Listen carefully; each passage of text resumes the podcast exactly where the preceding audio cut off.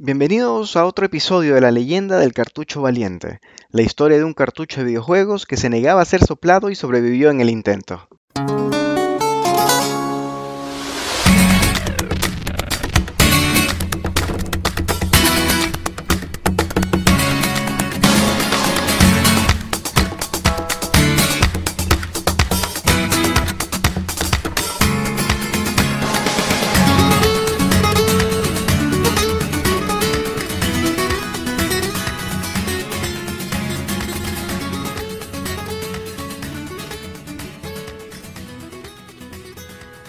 ¿Qué tal Jorge? Cuéntanos del mundo de los videojuegos. ¿Cuáles han sido los temas o eventos relevantes que han pasado en esta semana para poder conversar? ¿Qué fue, ¿Cómo va? Bueno, semana un poco diferente. No hay muchos juegos que han salido porque cayó un gigante, que es The Last of Us Parte 2.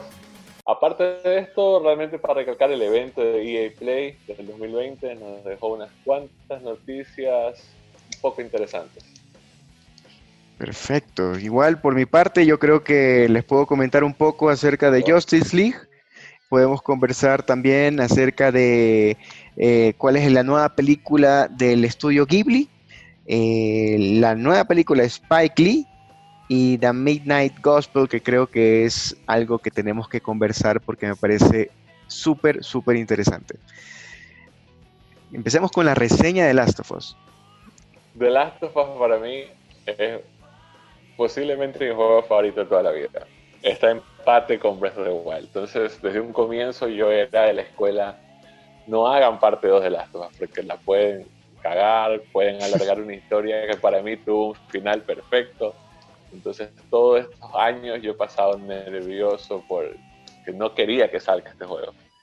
Eh, ya tengo posiblemente unas 10 horas en el juego, es tanto pero ya sí tengo más o menos unas ideas, ciertas opiniones, pero es un poco difícil compartirlas por los spoilers.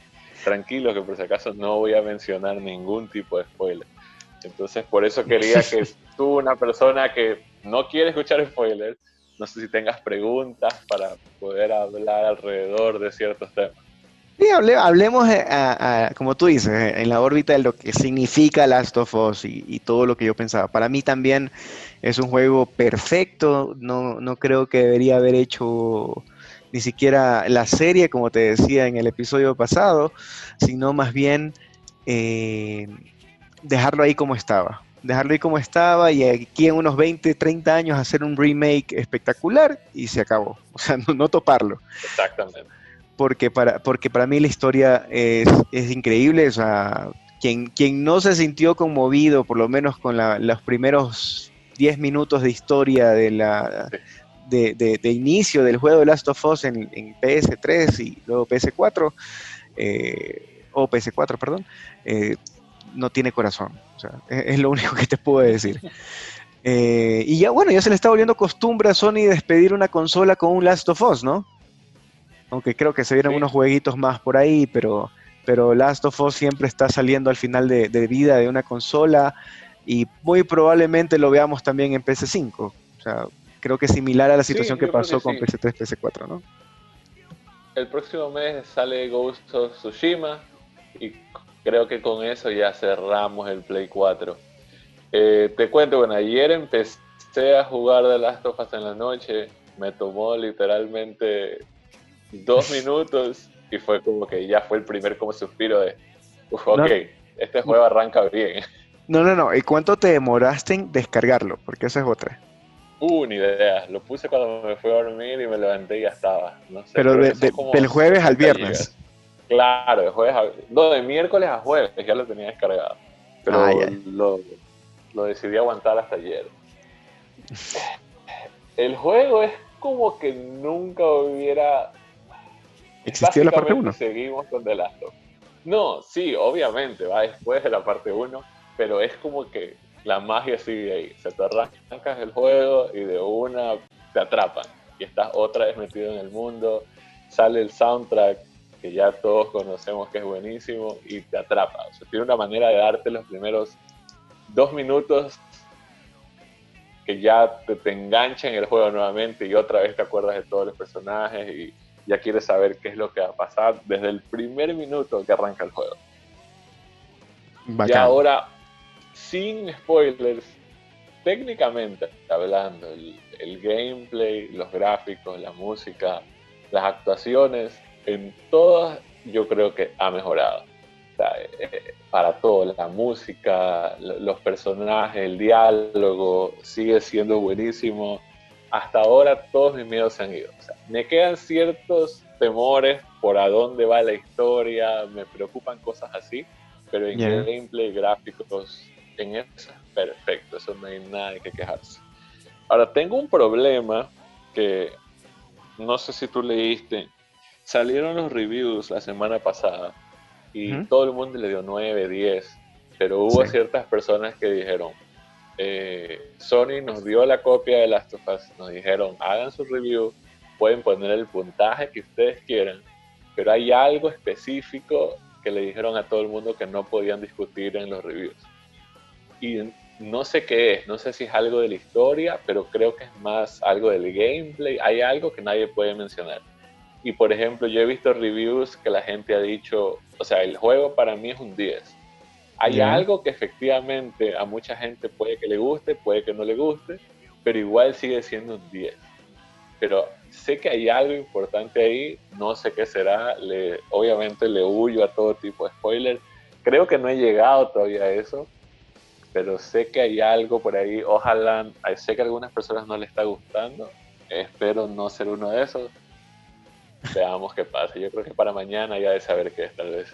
Pero ya ahorita, hasta el momento, es un juego 10 sobre 10 para ti. Mm, no, hay algo que no me cuadra totalmente, pero no es que es un 8 tampoco, o sea, están los 9 por ahí. Pero es que ese es el problema, hay algo que... hay algo que como que, según yo, le falta un poquito, pero no puedo ni mencionar qué es porque ya es cierto tipo de spoiler. Ya, pero hay un tema por ahí que no es malo para nada, no es para nada malo pero cuando lo comparas con The Last of Us 1 sí le falta un poquito.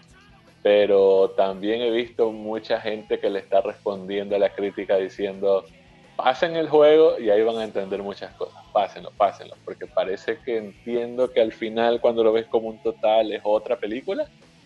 Ya.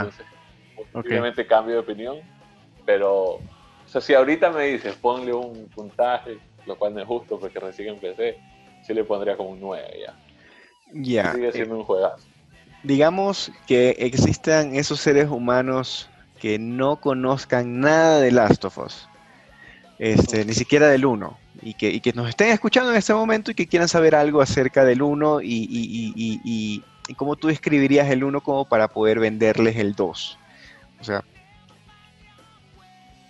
Es, es un juego donde a simple vista es un juego de dos personas huyendo de zombies y mucha gente por eso simplemente creen que es un juego de zombies, un Resident Evil y lo dejan botado ahí, pero realmente va pasando el juego y te das cuenta que no es una película, no es un juego de zombies, es un juego acerca de, es medio profundo, es de analizar si hay un, hay un catástrofe, hay zombies, hay lo que sea, y la humanidad se está acabando, ya no existe cómo van a reaccionar esas, las últimas personas que queden de la humanidad, cómo van a reflexionar de las estupideces por las cuales la gente se preocupaba, como que por la ropa y cosas así que realmente no importan, y cómo las relaciones entre las personas van a cambiar, cómo vamos a darnos cuenta de qué realmente es importante. Es un juego bien profundo, pero al mismo tiempo es un juego de matar zombies. Eso es lo que lo hace al mismo tiempo divertido, pero cuando se toma sus pausas y de repente, me invento, pelea con zombies 10 minutos y es como un Resident, Evil, chévere, y te viene un momento de como 15 minutos de solamente caminar y dos personajes van conversando. Pero la historia y los personajes son tan buenos que es igual de bueno esos momentos silenciosos. Lo hacen bien interesante. Ok, y, a nivel de gráficos, ¿qué tanto ha cambiado del 1 al 2? O sea, el, hablando que el 1 salió también para el PS4 y mejoraron ciertas gráficas, ¿no? Sí, eh, Naughty Dog que hace eh, The Last of Us son también los que hacen Uncharted. Y obviamente aprendieron muchísimo en Uncharted 4, los gráficos, ciertas mecánicas de, de las cuerdas, de poder lanzar cuerdas, de moverte entre cuerdas, moverte entre la selva. Eh, para los que jugaron Uncharted, se acuerdan que el personaje principal tiene como un diario que uno lo va escribiendo mientras avanza el juego. Todas esas mecánicas las jalaron para acá, para The Last of Us. Es clarísimo eso. Y no, ¿para qué? O sea, el juego ha crecido muchísimo. Hay, por ejemplo, eh, lugares bien grandes que puedes explorar, lo cual no había en Last of Us 1. Te, te dan como decirte una zona de 10 cuadras por 10 cuadras de una ciudad y tú puedes ir a ah. donde tú quieras, entrar a edificios, salir a edificios. Y lo hicieron de una manera bien inteligente para que no parezca como un Assassin's Creed, un Gran Theft Auto. Sí, te dan, por ejemplo, ya eso no es spoiler para nada, tranquilo. No, no, te dan, por ejemplo, un mapa, ¿ya? Y te dicen, ¿Ya? tienes que ir a tal lugar. Y tú vas. Ay, mientras vas caminando por las conversaciones que tienen los personajes, te empiezas a dar cuenta y empiezan a mencionar ah, pero te acuerdas que dos cuadras más acá había un banco que ni sé qué, y empiezas a aprender, entonces, ah, vamos para acá, y empiezas a encontrar bancos y encuentras una nota de un señor que decía, me invento, yo robé un banco y mi casa es, en tal dirección, tú coges el mapa y vas a buscar la casa del tipo y empiezas tú a familiarizarte con el mapa. No te ponen como que iconos, aquí hay una misión, aquí hay una misión secundaria, sino que lo hicieron de una manera bien orgánica. Mm, ok, o sea, ok, ok, no, es, por lo que te entiendo, eh, digamos que, es que ni siquiera cómo compararlo con un Resident Evil, ni siquiera compararlo con un Grand Theft Auto, por lo que me dices, o sea, eh, son muchas cosas, ¿no? Es, la forma de cómo cuentas la historia. Y, Sí, o sea, por ejemplo, de error, eh, esto es un ejemplo que no existe, me lo voy a inventar, de error encontré una tienda de mascotas, digamos. Y ahí tuve como una misión secundaria y ya. De ahí, 20 minutos después en el juego, encontré en una mochila botada una nota de un tipo despidiéndose de su familia porque está infectado con el, con el virus de los zombies. Y abajo en, en, la nota está la dirección de la, de la tienda esta de mascotas. Y los, normalmente si tú no hubieras ido, con eso ya descubriste que en esa dirección hay algo y puedes ir pero como ya fuiste, los personajes al leer la nota dicen, ve, justito donde ya fuimos. Y ya se, tacha automáticamente la misión secundaria. Entonces, es ah, posible, mi hermana lo está jugando al mismo tiempo. Ella encontró cosas que yo no sé dónde las vio, yo encontré cosas que ella no vio, y los dos seguimos con la historia. Y nunca nos dimos cuenta, nunca sientes que te saltaste algo. Y cada cosa que vas encontrando realmente te sorprende, así como que, uy, de ley que encontré esto y muchísima gente ni se dio cuenta de este detalle aquí. Claro. Claro, y además que, que, tiendes a ser mucho más, más meticuloso para entender mejor la historia, te metes mucho más de lleno, ¿no? Eh, en, la 1 me acuerdo que había muchísimos estos, bueno, no muchísimos, pero sí habían flashbacks. Eh, y, por, lo que, por lo que te estoy diciendo tampoco es spoiler, porque esto está en, los trailers, eh, ya Ellie está mucho más adulta, ¿Cuánto tiempo ha pasado entre la 1 y la 2? ¿Y explican algo? O sea, me imagino que hay flashbacks también, si es que es así el caso, eh, que explican acerca de, ese tiempo intermedio o no? De Last of Us 1 a Last of Us 2, creo que son 5 años de diferencia. en, la historia. Especifican, en, el juego, son 5 años después. No te, no hay, hasta ahora no ha habido mucho flashback de nada así, pero por contexto de conversaciones que tienen los personajes empiezas a, darte cuenta de las cosas que han pasado, por qué esto es así, por qué este personaje no está aquí, si no está en este otro lado, cosas así. Nunca te lo dan como una película, esto es lo que pasó los últimos cinco años, no es así. Pero te empiezas a dar cuenta, te digo, por esas pequeñas conversaciones que tienen todos los personajes, lo que ha pasado. Porque si te das cuenta que hay cosas diferentes que como las dejamos originalmente. Claro. Y esa es una de las primeras dudas, pero poco a poco te empiezas a enterar de qué es lo que pasó. Chuta, buenísimo, buenísimo. Y ahí un poco leyendo en internet eh, y lo que estábamos hablando de que, de que hay personas que le han calificado como negativas y todo lo demás. Eh, obviamente le está calificando negativa, pero son personas que hicieron ese review cuando habían, a lo mucho, han de haber jugado unas dos horas de juego, como mucho. O sea, y sale el director haciendo un, el director del juego diciendo eh, que en solo unas pocas horas tuvimos casi el doble de reseñas de usuarios para The Last of Us parte 2. O sea, súper irónico el pana, ¿no? Pero dando a entender de que, o sea, juégalo todo, o sea, no, no, te quedes solamente, y creo que es justamente lo que tú estás diciendo, ¿no? No estoy entrando en ningún spoiler, es lo que tú me, lo que, lo que, sí. Es lo que tú me estás diciendo y con respecto a, a lo que él dice, ¿no? Juégalo todo para que tengas o entiendas el porqué de las cosas. Creo que es así. Sí. Es que el, juego de entrada toma decisiones y pasan cosas y, y, toma un rumbo a la historia. Y yo creo que mucha gente posiblemente no esté de acuerdo con eso, pero bueno, ya eso es cuestión de cada uno. Pero a mí me pareció interesante, a mí sí me gusta. O sea, ahorita si lo tienes que calificar de del 1 al 10. 10 como el mejor, ¿no? La mejor calificación. 9. Ok. 9, 9. Ok, ok.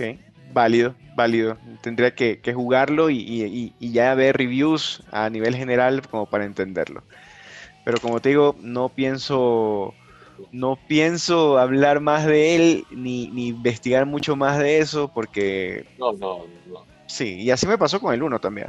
Creo que había fuentes por todos lados, pero hasta que no lo jugué no sabía. Y, es, y es efectivamente un juegazo. Sí. Otro tema que quería tocar rapidito es, no sé si viste el evento de EA Play 2020. Sí, sí, sí, sí lo vi. Eh, vi los juegos que, que, salieron. Creo que hay unos, unos, unos bastante relevantes, tanto para Switch incluso, como para las otras plataformas. Pero si quieres los vamos enumerando y, vamos conversando acerca de ellos, ¿no? Creo que el, más... El más importante para mí, por lo que soy fan y todo lo demás, es Star Wars Squadron, ¿no? Sí, Star Wars Squadron confirmaron lo que la gente quería, modo historia y modo multiplayer, eh, con varios personajes, supuestamente una historia compleja de que vas a utilizar a un personaje de, los rebeldes de un lado del, de uno del imperio, vas alternando de las misiones para ver los dos lados de la guerra, multiplayer, no va a haber microtransacciones. Eso, eso iba. Pero me, preocupa algo. ¿Por qué va a costar 40 dólares? Yo, 40 dólares, ¿por qué? Yo creo que no va a ser un juego tan largo y yo creo que la historia no va a ser tan rica, pero sí va a estar bastante enfocada en los juegos de multiplayer. Y entonces, eh, más bien, tal vez no haya estas microtransacciones como dicen, eh, pero si, si, si es lo que yo creo y pienso cómo va a ser, yo creo que va a ser una especie de, de Royale de, de, de, naves espaciales, literal. O sea, pero es que si te fijas, la moda ahorita de los Battle Royale es que son gratis y te cobran por microtransacción. Yo creo que aquí te van a cobrar porque te están dando una historia, que eso es lo que no hay ahorita en, estos juegos de Battle Royale, pero te, te, van a igual a vender no, no cosas que, vayan a afectar el rendimiento del juego, pero sí temas estéticos. Eso es lo que yo pero pienso. Esas son microtransacciones y dijeron que no va a haber. Que no va a haber en ningún sentido. Nada. Pero ¿Y por qué cuesta 40 dólares? Me parece que, no sé, me, preocupa eso. Si costara 60 me sentiría más tranquilo. Algo tiene por lo cual de entrada EA dice que no es un juego normal de 60, es un juego más barato. Y otra cosa que no me gustó, y la verdad que no, no, no he hecho la investigación, pero tengo entendido que solo se puede jugar en primera persona, desde dentro de la nave. Sí, es un first shooter. Ajá. No sé si me gusta esa, ¿sabes? ¿Por qué? First person shooter. A mí me gusta la, la, la, la, verlos la atrás. imagen afuera de la nave. Claro, pues. Dentro, no sé, como que siento que no veo, o sea, mi visión de los controles de la nave como que no me dejan ver bien. nunca me ha gustado. Rogue Squadron, todos estos juegos de naves de Star Wars siempre los he jugado afuera de la nave.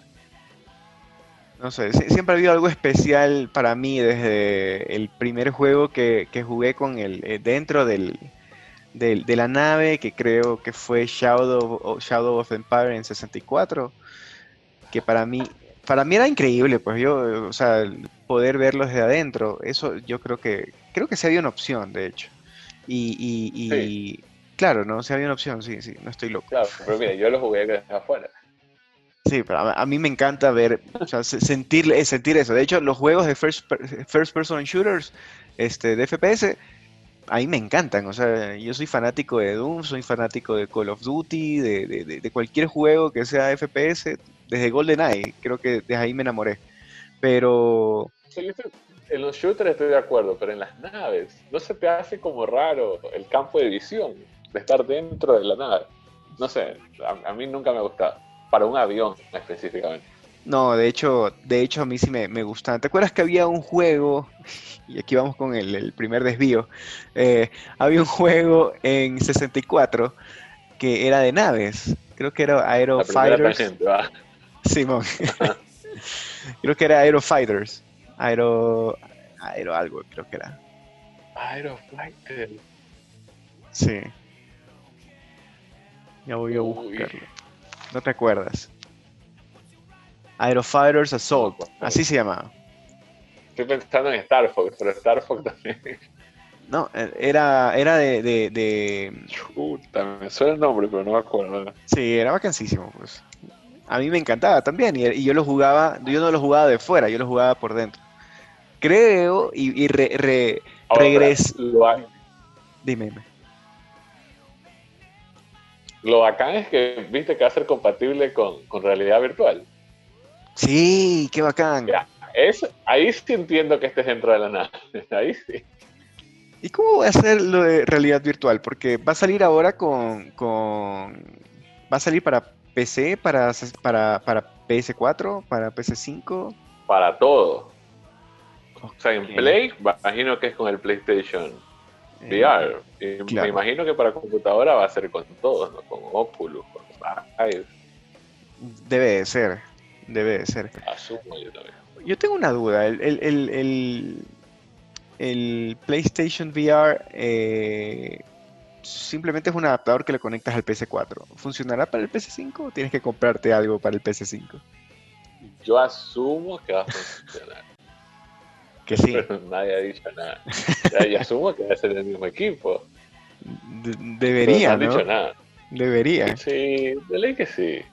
Capaz que sacan después otra versión más avanzada, pero yo creo que sí. Bueno, ¿qué, otro juego anunciaron en, EA Play, en el evento de EA? Que te llamó la eh, atención, ¿no? Porque hubieron algunos, pero... Nuevo, sí. Pero estoy feliz que va a salir Apex para Switch. Apex Legends. Apex Legends. A ver, dinos un poquito de, de qué se trata, porque yo no lo he jugado y, bueno, no tengo PS4, pero yo sí quisiera, si es un first person shooter y es un juego de multiplayer, o sea, 20. Eh, es un Battle Royale, como muchos que ahora, primera persona, y es el gameplay, el, movimiento, todo es bien igualito a Call of Duty, porque realmente este juego lo hicieron, lo hizo el desarrollador Respawn Entertainment que ellos, los fundadores de Respawn, son los que eh, crearon Call of Duty 4, Modern Warfare y todos los Call of Duty de la época de Play 3 y Xbox 360, cuando ganó fama otra vez Call of Duty. Estos tipos se fueron de EA, se fueron de Activision, crearon una nueva compañía y crearon Apex. Es diferente porque no son solamente soldados, sino que son personajes tipo Overwatch Tú eliges al comienzo un personaje y un personaje puede crear ilusiones, el otro es un robot que dispara una cuerda, cada uno tiene sus habilidades diferentes. Y otra cosa chévere que tiene sus pros y sus contras de Apex es que siempre tienes que jugar en tríos, no puedes jugar en parejas ni solo. Hasta cuando juegas solo te ponen con dos personas más. ah, Ese ha sido mi problema con Apex, porque no tengo con quién jugar. Entonces siempre juego con extraños. Pero por eso me gustó que ahora, como va a salir para Switch y va a tener crossplay, ya pues va a poder jugar con todo el mundo. Asumo que como tú tienes un Switch, te lo vas a bajar. Total. Gente que tenga Xbox, computadora, por fin ya va a ser más fácil buscar gente para armar los grupos. Pero siempre ha sido crossplay, ¿o no? No. Ah, no. Ahorita va a empezar el crossplay por fin y para fin de año es el Switch, me parece. Para Oh. Fall dijeron, a ser noviembre, diciembre. Sí, pero por allá, por octubre, noviembre, por ahí.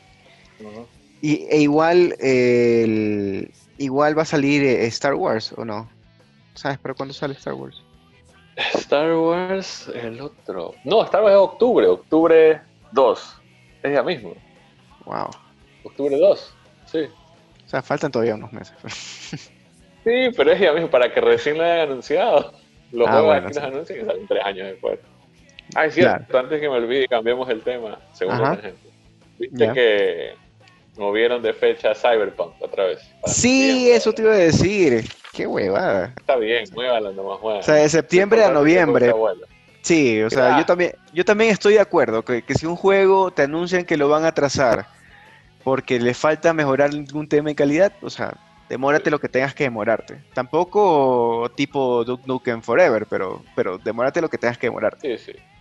Eso sí estoy totalmente, totalmente de acuerdo. No, no, no, pero, pero está bien. Mientras sea este año, dale, ya. Y si se demoran, y si lo terminan Pero cambiando se mil- prende la competencia de juego del año entre Final Fantasy, Last of Us, ahora se viene Ghost, se viene... O sea, yo- algo que le, a que le está dando, le está dando ventaja a todos es que, ah, perdón, a Last of Us sobre todo es que salió primero, o sea, salió con tiempo, antes de que se acabe el año. Y eso te va a dar muchísimo, muchísimo, muchísimo, esta, muchísima publicidad por parte de, de redes sociales, de, de- de- youtubers, de, de todo el mundo, va a estar hablando de Last of Us por un buen tiempo. Entonces, cuando ya entre eh, Cyberpunk, que va a ser igual en septiembre, te va, perdón, va a ser igual en noviembre, noviembre. te va a dar poquísimo tiempo, ¿no? Como para... Pero va a estar fresquito en la mente de las personas. Y acuérdate que Cyberpunk sale para computadora, para Xbox, para todo. Ah, No bueno, sí. sí. Tiene la desventaja que, claro, solo el Play puede jugar de L- La restricción, claro. Sí, sí, sí. Exacto. Hablando de eso, veremos. Sí, sí, sí. Eh, hablando de eso, estoy pensando en un, en, en un gamer PC, pero, pero bueno, eso lo hablaremos después. este, ¿qué otros juegos? Eh, realmente no es lo mío, pero creo que para muchas personas sí es importante que anunciaron otro Skate. Esto es un juego parecido a Tony Hawk, de esa época de los juegos medio arcades de patinetas. Sal- hace años salió Skate y siempre fue un juego como de culto. Mucha gente se enamoró de Skate 1, 2 y 3, pero tengo entendido que siempre tuvieron problemas que no vendían como EA quiso desde un comienzo. Quería que sea el éxito como Tony Hawk y nunca lo fue. Cancelaron la franquicia de Skate y desde el 2010 acá se ha vuelto una broma en internet, en foros, de todo el mundo habla de Skate 4, Skate 4, pero nunca iba a salir Skate 4. Hasta los creadores ya ni siquiera daban la cara, o sea, ya eso es un proyecto que murió, o sea, 10 años atrás que nadie sabe nada de skate y este género ya desapareció, tampoco hay Tony Hawks, o sea, quedó algo en el pasado. O sea, Y al final del evento EA Play fue la sorpresa que salieron los dos creadores, solamente ellos a decir, estamos de vuelta, estamos haciendo algo, eh, falta mucho para tener algo para poder mostrarles a ustedes, pero queríamos que sepan que ya estamos de vuelta, los escuchamos, gracias por tantos años de molestar en redes sociales que querían esto, pero hay que esperar. O sea, mucha gente está feliz saltando por skate, pero mucha gente como nosotros creo que no lo jugamos. Pero bueno, me alegro por esas personas que tuvieron su sueño. Claro. no, y lo peor de todo es que sale coincidencialmente luego de que Tony Hawk anuncia que va a sacar también su, su, su remasterización. Entonces, tiene, o sea, como que, ¿por qué lo vas a sacar justo ahora? ¿Por qué? O sea, lo saca del otro lado y tú también lo vas a sacar. Es como que medio, medio Pero raro. sería chévere que regrese el género. Sí, chéverísimo. Solamente... Sí, sería chévere. Yo Tony Hawk sí lo jugué y me, me gustaba bastante. Me gustaba bastante el soundtrack. Que Sí, creo sí que jugué, pero nunca fue así como que religiosamente me dediqué a jugar Tony Hawk. Claro, a hacer la- las, la- las piruetas y todo lo demás. Claro. Sale sale y, bueno, Lost in Random igual lo vi, lo, lo, comento, me pareció interesante. No, no profundizo mucho porque realmente no, no, vi mucho. Este, FIFA 21, NFL 21, que son, mm, bueno, mi impresión es que es lo mismo de siempre, solamente que un poco eh, mejorado en gráficos. Y yo para actualizar, eh, y lo que va a pasar ahora es que los que se compren, este, perdón, en FIFA 21 dije, ¿no? Eh, los que se compren FIFA 21 van a poder actualizarlo en su PS5 tranquilamente el siguiente año. O sea, eso es lo que escuché, así que bien por las personas que les gusta jugar FIFA. Esperemos que, que, sea lo que esperan. ¿no? Y NFL, obviamente, creo que solamente he jugado una vez en mi vida un juego de NFL. No me llamó la atención, sí, no me llamó mucho la atención, eh, pero obviamente este es para un mercado más, más gringo, ¿no?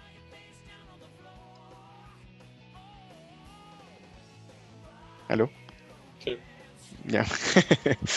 Eh, ¿Viste que van a sacar y que está... El, eh, sorry que te cambie el tema, pero ¿viste el, el teaser del Snyder Cut? Sí, vi, vi, salió Darkseid. Eh, salieron, salieron obviamente eh, las partes en las cuales él iba a estar, pero no se lo ve bien, bien, bien, bien a detalle, ¿no? Se la ve a, se la ve a Diana acercándose a, como a un cuadro donde sale Darkseid, me parece genial. Eh, pero no sé, yo estoy súper entusiasmado, espero con ansias esta película quiero que me vuele la cabeza y que me cambie la percepción, percepción de, lo que, de lo que fue la película uh, que salió en cine. Eso, ese es mi, sueño. Solamente para volver al tema de... que cambie bastante?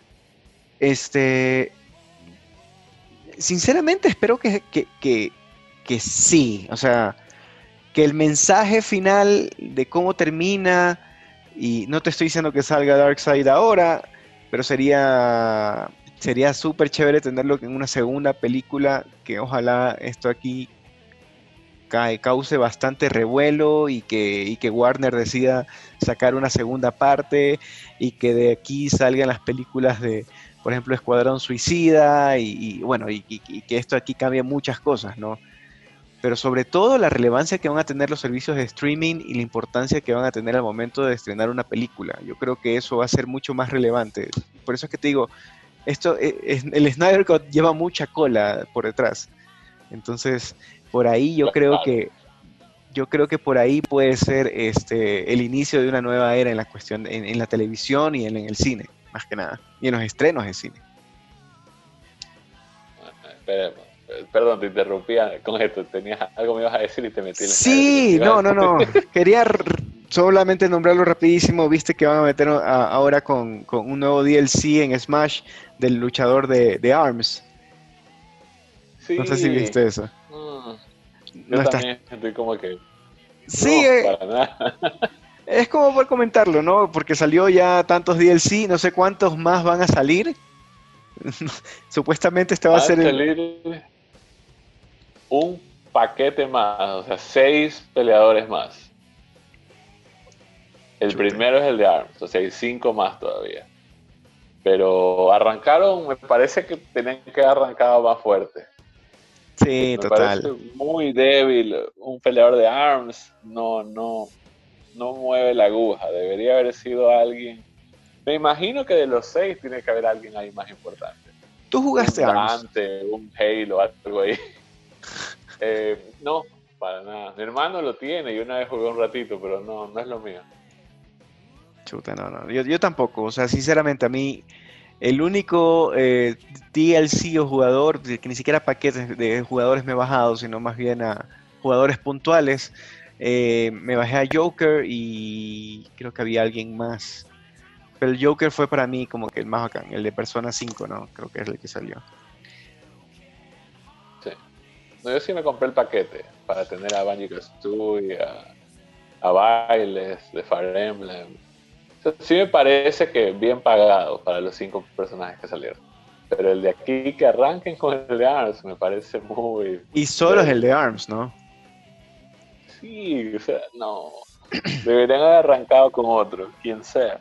Si la gente ya está brava, porque uno de los seis tiene que ser Waluigi, por amor a Dios. Tiene que ser Por fin, Por fin, tanto que lo piden.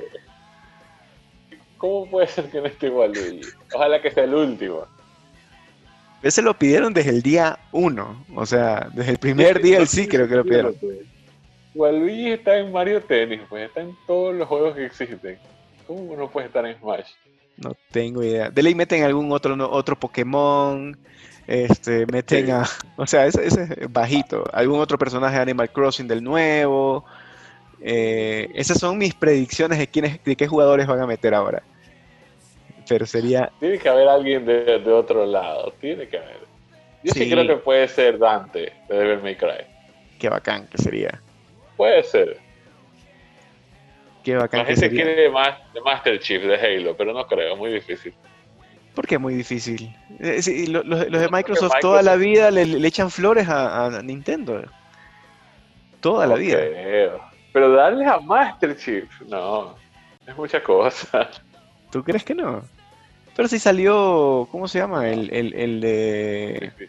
el, de Metal, el de Metal Gear. Salió Snake.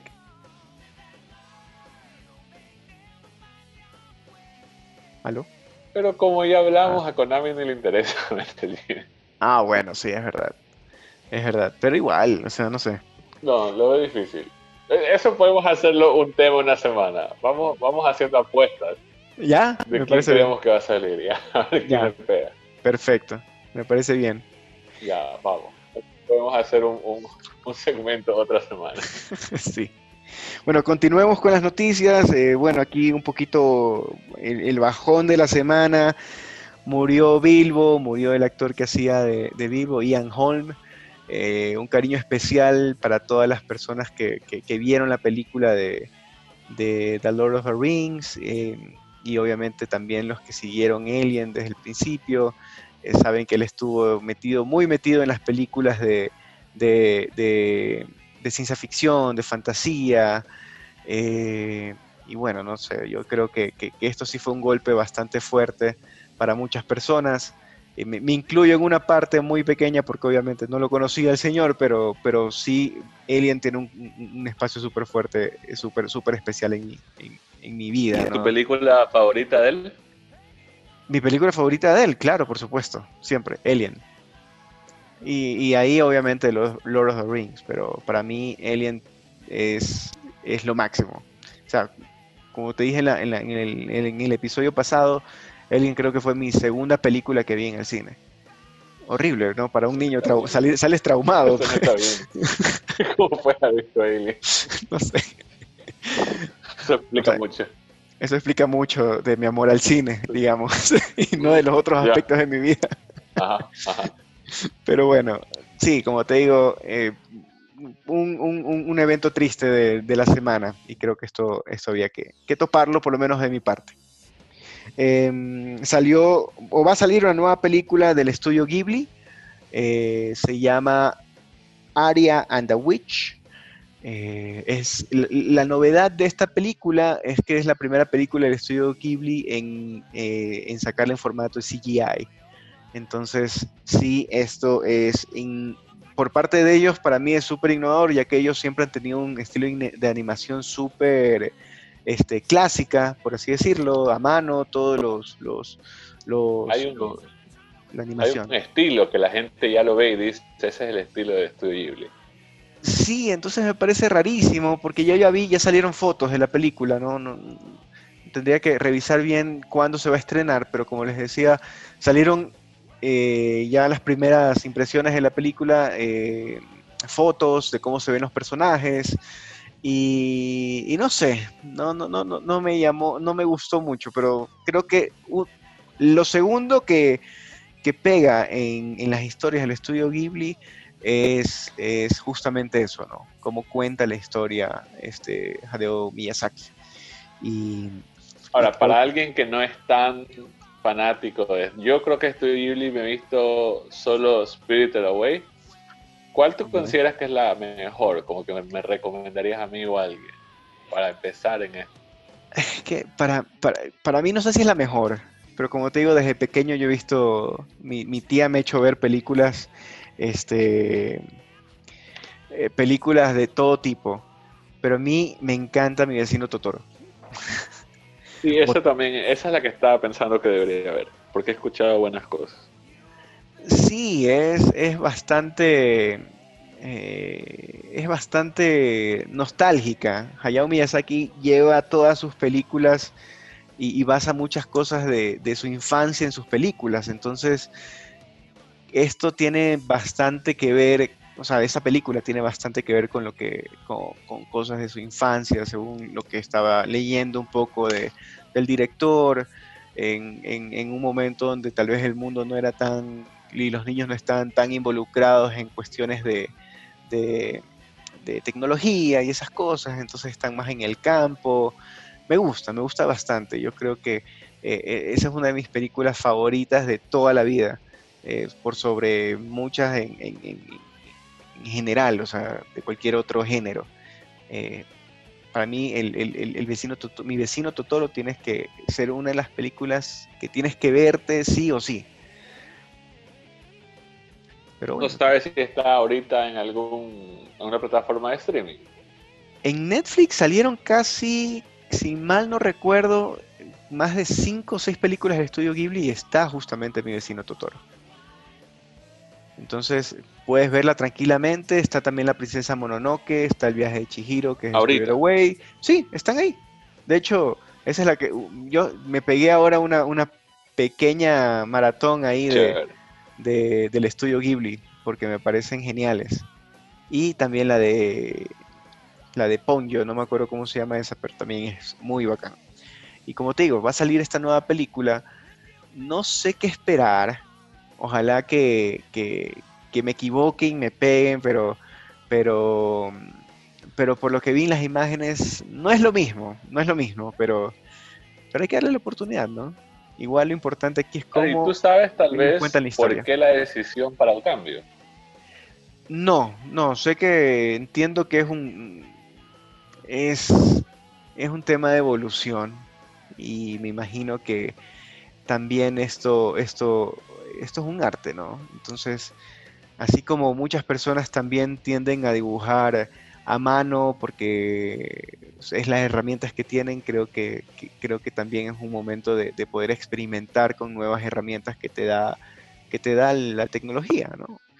Por ejemplo, hay muchas personas que ahorita ya no solamente se dedican a pintar a mano, sino, o sea, a pintar en, acuarelas o, en, físicamente, sino que ya lo hacen de manera digital en un iPad. Entonces, creo que es eso, ¿no? El momento de experimentar, de saber que puedes puedes probar nuevas, nuevas herramientas, nuevas soluciones que se dan en, el, en, este mundo.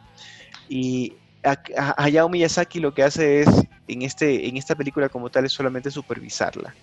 Él no va a ser una, no, no la va a dirigir como él siempre dice, es mi última película y ya, él supuestamente se retiró ya con la película anterior, pero dice que va a ser una adaptación de la novela Earwig and the Witch de Diana Wine y este filme está dirigido por, por, el hijo de Hayao Miyazaki. Es el primer film del hijo de Hayao Miyazaki que se llama Goro Miyazaki y producida por Toshio Suzuki. Entonces, hay que ver, hay que ver. Ojalá sea, ojalá me, me, pegue en la boca y esta sea realmente una, una evolución digna de todo el trabajo que ellos han venido haciendo. Porque... me imagino que como toda evolución, habrá gente que tal vez no le guste mucho, tal vez habrá gente que le guste más que las anteriores. Es como todo, ¿no? Porque quienes van a terminar viendo esta película van a ser los niños, así como yo cuando la vi, yo era un niño y, me enamoré del estilo de, animación de él. Probablemente pase eso, ¿no? O sea, yo crecí con, con el estudio Ghibli, pero por ejemplo, van a ver personas, eh, van a ver los niños ahora recién estas nuevas películas, en nuevas generaciones, que probablemente están acostumbrados a, esta, a, esta, a este tipo de, animación, porque ven todos los días en su, en su canal de cable favorito, ven todas estas series y casi todas ya están en CGI. Entonces no, va a ser mucho impacto. Tal vez para nosotros sí, porque crecimos de una manera muy tradicional con ellos, pero para ellos no. Es verdad, es otra generación, habría que ver cómo se lo toma.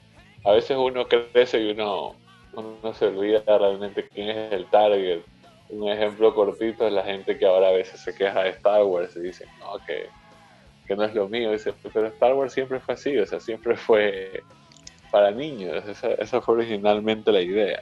Claro. Y la gente se lo toma muy en serio ahora. Eh, es verdad, es posible que, que gente como tú no lo aprecien tanto o prefieran el estilo anterior, pero capaz que con eso están apuntando a que niños ahora descubran todo lo que es Estudio Ghibli, crear una nueva audiencia. Habrá que ver, el tiempo dirá realmente si fue o no fue una buena estrategia. Sí, sí, sí, sí. Y, hablando ratito pequeño de Star Wars, hay un rumor que dice que, que, el director de, de The Last Jedi, eh, ¿cómo se llama? Ryan... Ah. Ryan. Ah, bueno, ya. El director de esta película este, vaya, vaya, a hacer su, vaya a terminar de hacer su trilogía, ¿no? Sí. Ryan Johnson vaya a terminar de hacer la trilogía. Y entonces. Ojalá. Yo también. Eh. Yo también. Quisiera que sí. Quisiera que sí, porque él le dio una visión distinta. A muchas personas no les gustó. De hecho, a mí no me gustó la última por el, por el mismo hecho de que fue muy fanservice y, y esto no era de hacerlo fanservice. Esto era una visión totalmente distinta que debieron haberse apegado muchísimo más. Pero bueno, eso ya entraremos de discusión. Yo creo que deberíamos hacer un capítulo especial solamente para hablar de Star Wars porque creo que hay mucho hilo ahí eh, y hay muchas personas también aquí en Ecuador que nos pueden, nos pueden ayudar con, con esta discusión. Pero como te digo, hay esa pequeña posibilidad y hay mucha gente que está temblando y les está asustando esto. No es mi caso, no es mi caso, pero ya estoy escuchando ese tipo de comentarios, así que... No, tú sabes que yo estoy en la misma escuela, yo soy a favor de las Jedi. Sí, yo también. Tiene cosas que no me gustan, obviamente, hay cosas que... Sí, la escena, la escena lo del casino, lo del planeta del casino, exacto, quita esa pendejada, pero bueno, ya, ok. Quita Canto Bay y esa película es buenísima. Sí, no. Para mí también. Tiene escenas increíbles, tiene una historia muy bien contada, pero eso ahí puntualmente, ah, no sé. Eh, Visualmente es la mejor película de Star Wars. Visualmente, para mí. Sí. La cinematografía, los efectos especiales, la dirección.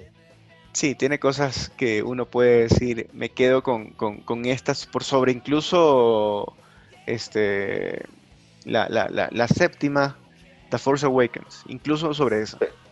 Yo creo que la The Force Awakens es una, no es una calca directa de, de A New Hope, pero tiene muchas cosas que se asemejan. Y, lo que te, te, Porque es que mucha gente la califica como la mejor de todas, eh, va muy de la mano con el hecho de que aparecen todos los personajes originales, menos Mark Hamill, que bueno, hasta Mark Hamill, porque él aparece en, los últimos segundos. Entonces aparecen todos si te das cuenta. Entonces, atraído, eh, atrajo, perdón, a todos los, los a, las personas desde, desde la, de los más pequeños que empezaron a ver Star Wars hasta los de siempre, ¿no?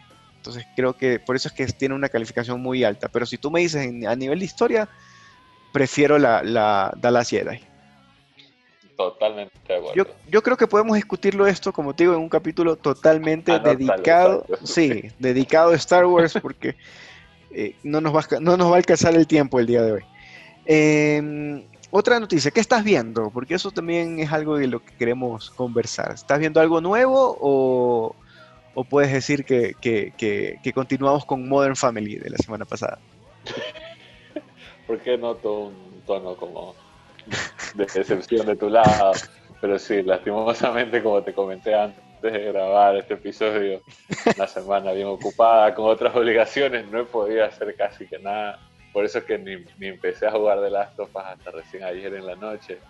No he podido ver nada. Lastimosamente, lo único que he visto es Modern Family para almorzar, nada más. No, yo, yo, yo no sé de, cómo lo hago, pero esta semana también. el, teletrabajo creo que nos está afectando de más, pero, pero igual, yo, también me tomé el tiempito para, para ver eh, películas, para ver series, acostándome 3 de la mañana creo que todos los días, y levantándome a las 9, 7, 7 y media, 8 o hasta las 9 ya en el, mejor de los casos. Pero me levanto y es a la computadora a trabajar, pero de todas maneras este, busco el tiempito para verlo. Yo sí estoy viendo, bueno, vi, vi, bueno, iba a decir estoy viendo porque me demoré como tres días en terminar una película, no se lo recomiendo a nadie, deberían tratar de verlas todas de corrido, pero, pero es un problema ahorita que, Netflix le da, le da luz verde a estos proyectos de directores clásicos, eh, como Spike Lee, como Martin Scorsese, de hacer películas tan largas, porque, o sea, me demoré literal, creo que tres días en ver esta película que se llama The Five Bloods. ¿Pero qué tan larga es la película? Tres horas. Dura tres horas. Pero tampoco es para tres días.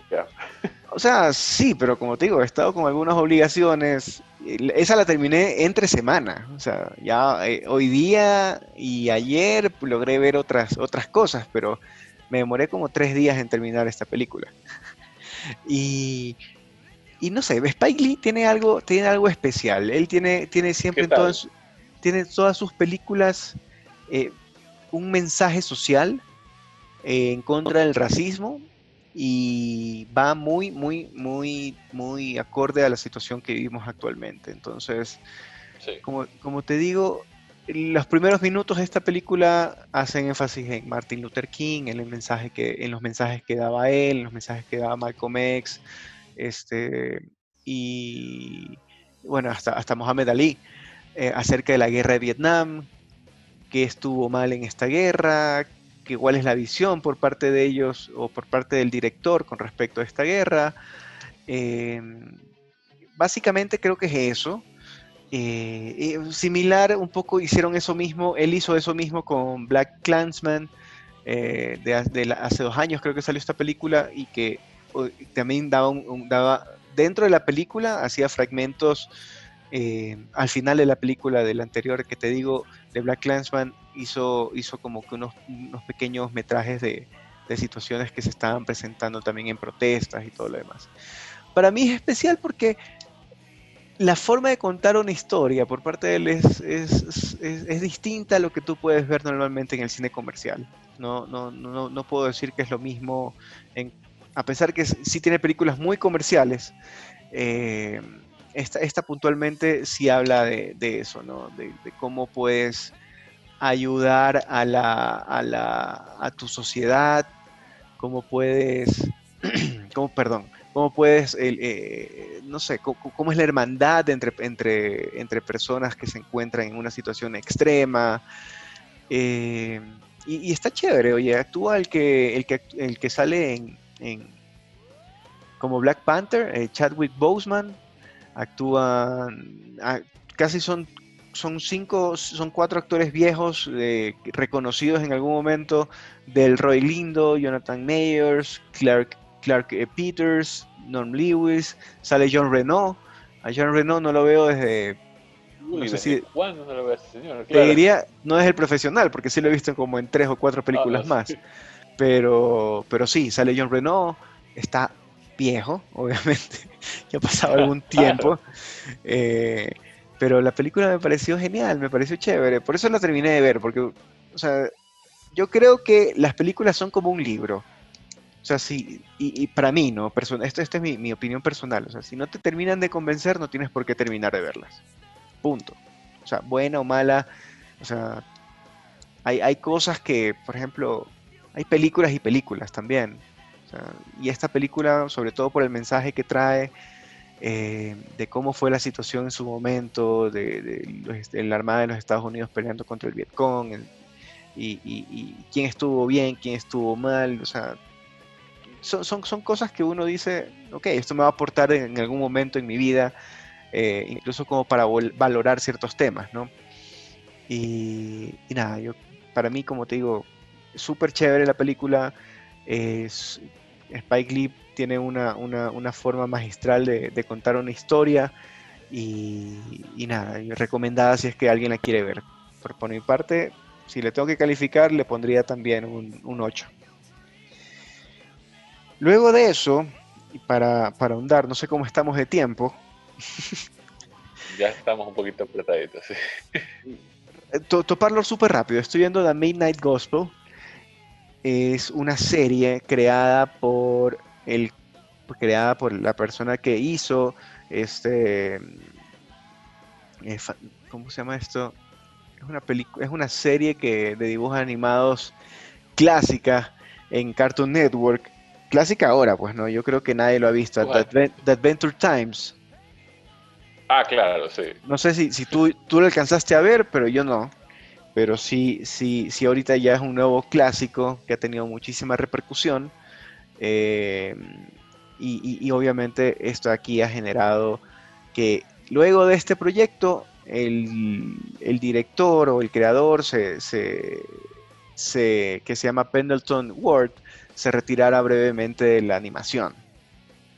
Entonces, él dijo eso, a pesar de que se, se, metió en proyectos pequeños, pero, eh, pero su, visión era dejar de hacer animación por un buen tiempo y, regresar tal vez después de, muchos años. Sin embargo, él comenzó a escuchar un podcast eh, de, un comediante que se llama Duncan Trussell. Pues te preguntaba antes de iniciar este, esta, esta charla si habías escuchado de él o si habías escuchado el proyecto que él tiene, que es, es un podcast que tiene más de 300 episodios. Entonces, le gustó, y, él es una persona ya bastante reconocida, ha aparecido en The, The Joe Rogan Experience, en el podcast. Sí. O sea, pero nunca lo he escuchado él. Es, no. Se ha parecido más de una sola vez. Sí, entonces, este, él tenía, él, tiene este podcast y en este podcast él habla acerca de muchos temas. Habla de, de, se enfrasca en temas de budismo, de espiritualismo. Eh, y, hay episodios, para no caer mucho en, y para contarte un poquito más de detalle qué se trata de, eh, The Midnight Gospel, prácticamente es lo que hicieron estos dos fue una animación del podcast de Duncan Trussell. Ya, pero... ¿Y de qué se trata? ¿Qué género es? Ajá, es como no entiendo bien. Ya, ¿de qué se trata? Eh, es, un, es, un, es un pelado de, no sé, de algún universo. O sea, es, bastante psicodélica la, la, la serie. Y es bastante difícil de entender. Por eso es que tienes que prestar mucha atención, porque hay muchas cosas que te cuentan eh, hablando que, y, otras cosas que se van empatando con las imágenes que te está mostrando la serie. Eh, y, hay, y, los, y los episodios son basados en los podcasts, o sea, son con los audios de los podcasts. Se supone que aquí en la serie, este, este, este mancito se llama Clancy, es un, es un podcaster, o un, tiene un nombre aquí como un astro podcaster, así, de, de las, porque, porque supuestamente es en el universo. Y él visita estos planetas eh, que están a punto de, sufrir como un apocalipsis. Y hace entrevistas. Sí, y, hace, y hace, les hace entrevistas, digamos, al presidente de un país. Pero el presidente de un país resulta ser un psicólogo que habla acerca de las drogas y cómo esto afecta tu comportamiento. O sea, te imaginarás lo que te estoy contando con las imágenes que vas a ver en el primer episodio. Sí, ahorita estoy viendo imágenes también para entender más o menos. Pero tú nunca viste Adventure Time.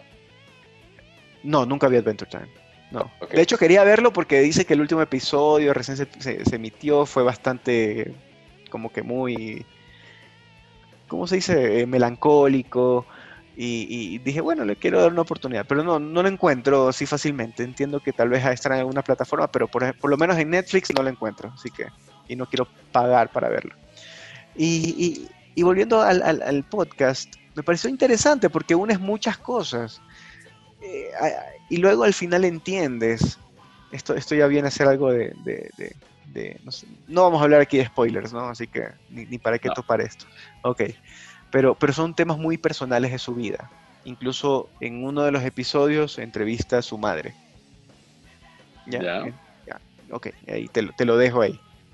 Y, y me pareció súper chévere. O sea, son, son cosas, son experimentos que hacen y que te dejan con una buena, un buen sabor de boca. ¿Para qué? O sea, no sé si te llama, si te llama la atención, pero sí te recomiendo verla. Es súper, súper, Ah, súper. Suena bien interesante.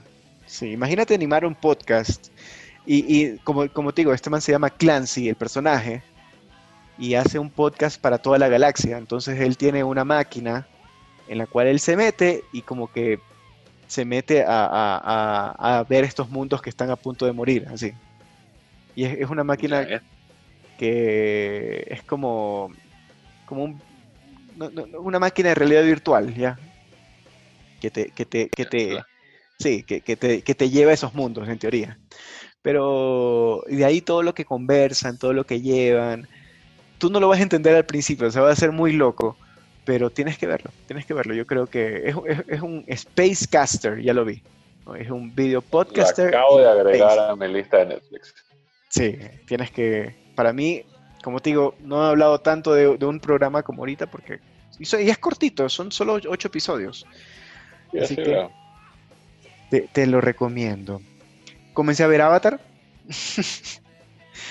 Eh, creo que una serie que Quiero me, ver que- Avatar también, ¿sabes? era una serie que me quedaba pendiente de ver. ¿Por qué quieres ver Avatar? Primer, en primer lugar, porque ahí, ahí hay algo que... Porque todo el mundo habla bien de Avatar. Yo tengo gustos bien parecidos a, a- a mi hermana. Y mi hermana toda la vida ha estado detrás mío diciéndome que Avatar es una de las mejores series de la historia.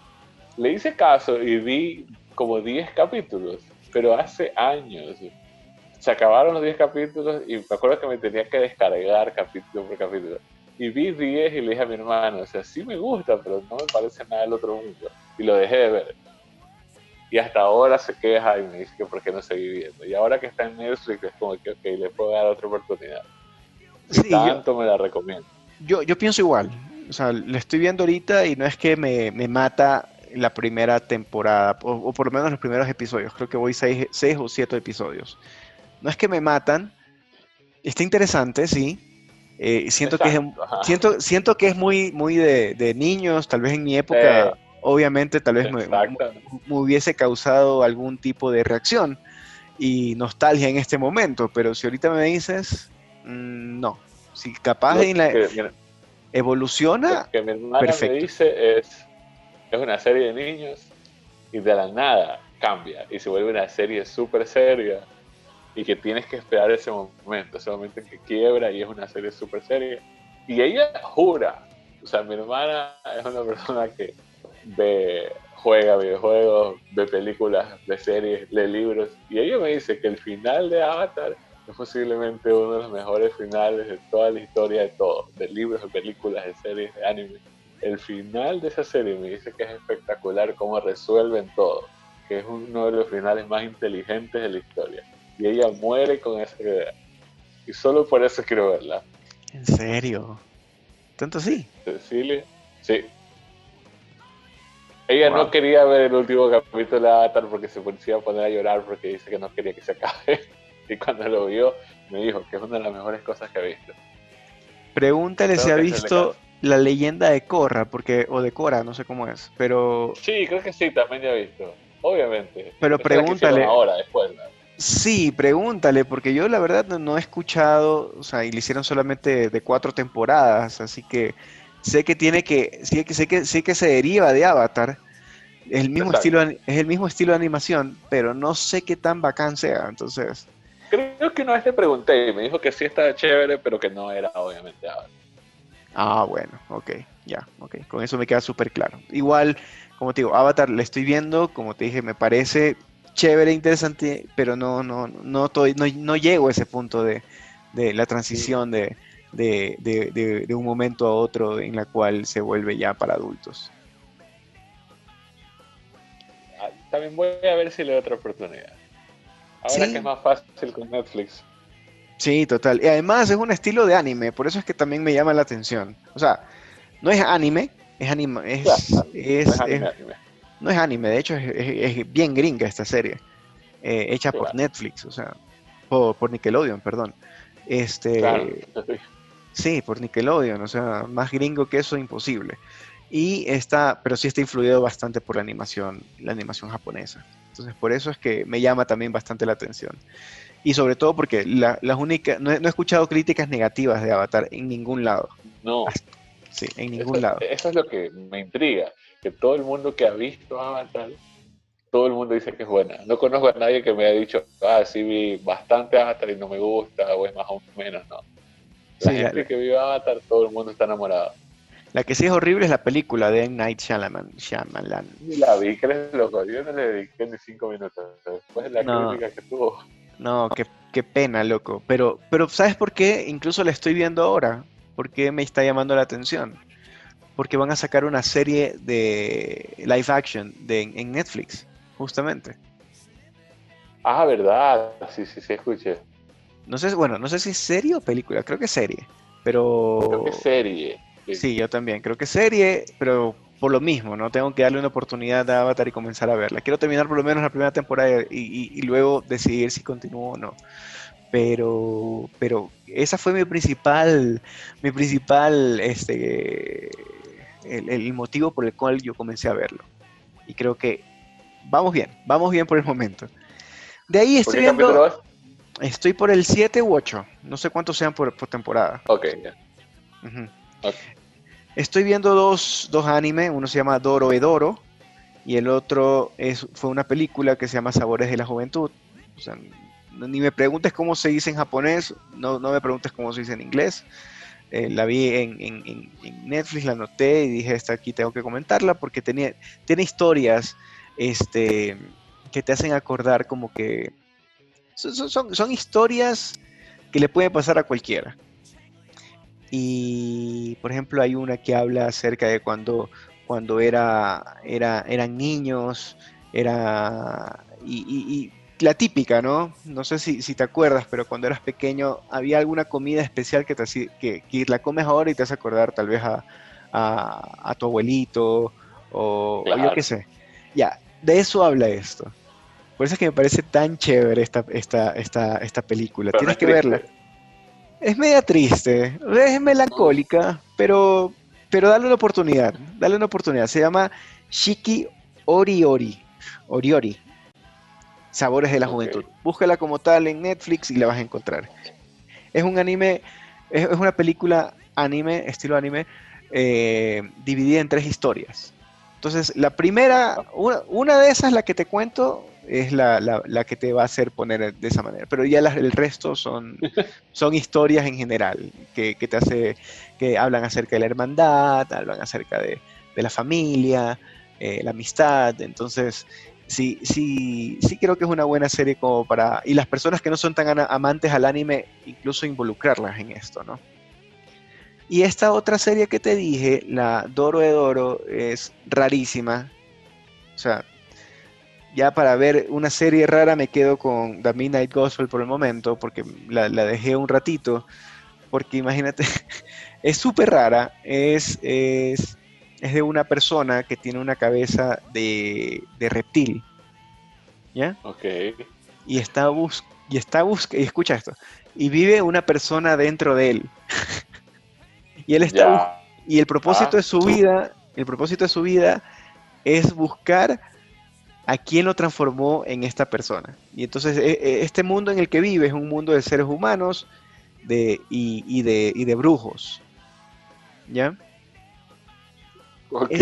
Es, eh, o sea, este es un breve, un breve abrebocas en lo que se viene, porque aquí es, es loquísimo. Voy por el tercer episodio y, y, y me parece súper, súper, o sea, súper, súper mal, o sea, es mal pero bien, o sea, que, te dan ganas de seguir viendo, pero, pero nada, o sea, no sé, tendrías que verla o por lo menos un episodio y decirme tus comentarios, porque sí, sí, ¿Y dónde está esto? también está en, también está en Netflix. Todas las recomendaciones que te estoy dando y creo que por, por facilidad también de las personas que nos pueden llegar a escuchar se encuentran en Netflix y si están en otra plataforma se los comentaré para que obviamente puedan acceder a ellas y, así puedan tener una visión de lo que estamos comentando. De todas maneras, eh, Jorge, no sé si nos ayudas, creo que ya estamos terminando, o, pero comentar más que nada de los, de, los, de los contactos que tenemos para las personas que nos escuchan.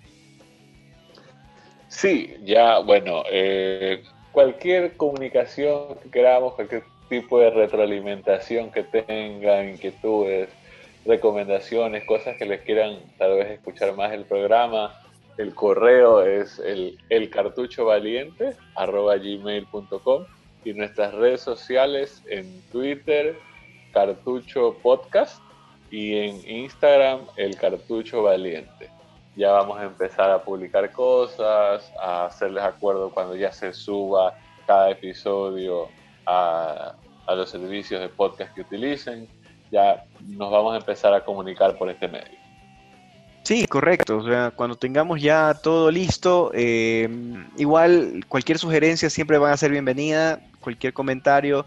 Como les decimos y les, les diremos siempre, no somos ningún expertos en comunicación, tenemos muchas, muchas, podemos llegar a tener alguna, algún error por ahí, pero aquí lo importante es nosotros sentirnos bien, hacer sentir bien uno, uno al, resto de personas que se encuentran al lado, que se encuentran escuchando, y lo que siempre decimos es, hay más personas como nosotros ahí. Lo único que basta es encontrarnos y seguir esta, esta, esta, este, esta comunicación constante, ¿no? Pero, pero eso, Jorge, no sé si, si quieres comentar algo más, algo adicional. No, nada más realmente. Un gusto. Esto básicamente es sentarme a conversar contigo una hora. Sí, es... Esto no es trabajo, esto, es simplemente sentarse a conversar con mi mejor amigo. Entonces, un gusto, otro programa. Esperemos que poco a poco empecemos a coger el ritmo, empezamos a, a desenvolvernos mejor, a no trabarnos tanto hacerlo un poquito más orgánico y esperemos poco a poco, como tú dices, encontrar otras personas, personas que tal vez quieran participar en la conversación, que nos escriban, que nos que opinen, que tal vez quieran saber más de ciertos temas que conversemos. Esa es nuestra meta final, ¿no? llegar tal vez a unas cuantas personas, buscar a otros parecidos a nosotros que sabemos que están allá afuera. Totalmente, totalmente. Bueno, les agradezco a todos, te agradezco Jorge por, este tiempo, súper chévere, cualquier cosa estamos igual eh, subiendo un episodio todas las semanas, eh, probablemente sean los miércoles o jueves que subamos los episodios, luego ya hacer las ediciones y, sacarnos la madre tratando de, de, buscar la mejor combinación de, palabras, de música, de todo lo demás. Pero, pero la intención es poder ser constantes en este proyecto que tenemos. Así que muchas gracias a todos, gracias por escucharnos, que pasen una excelente mañana, tarde o noche, dependiendo cuando nos estén escuchando. Así que hasta luego, gracias.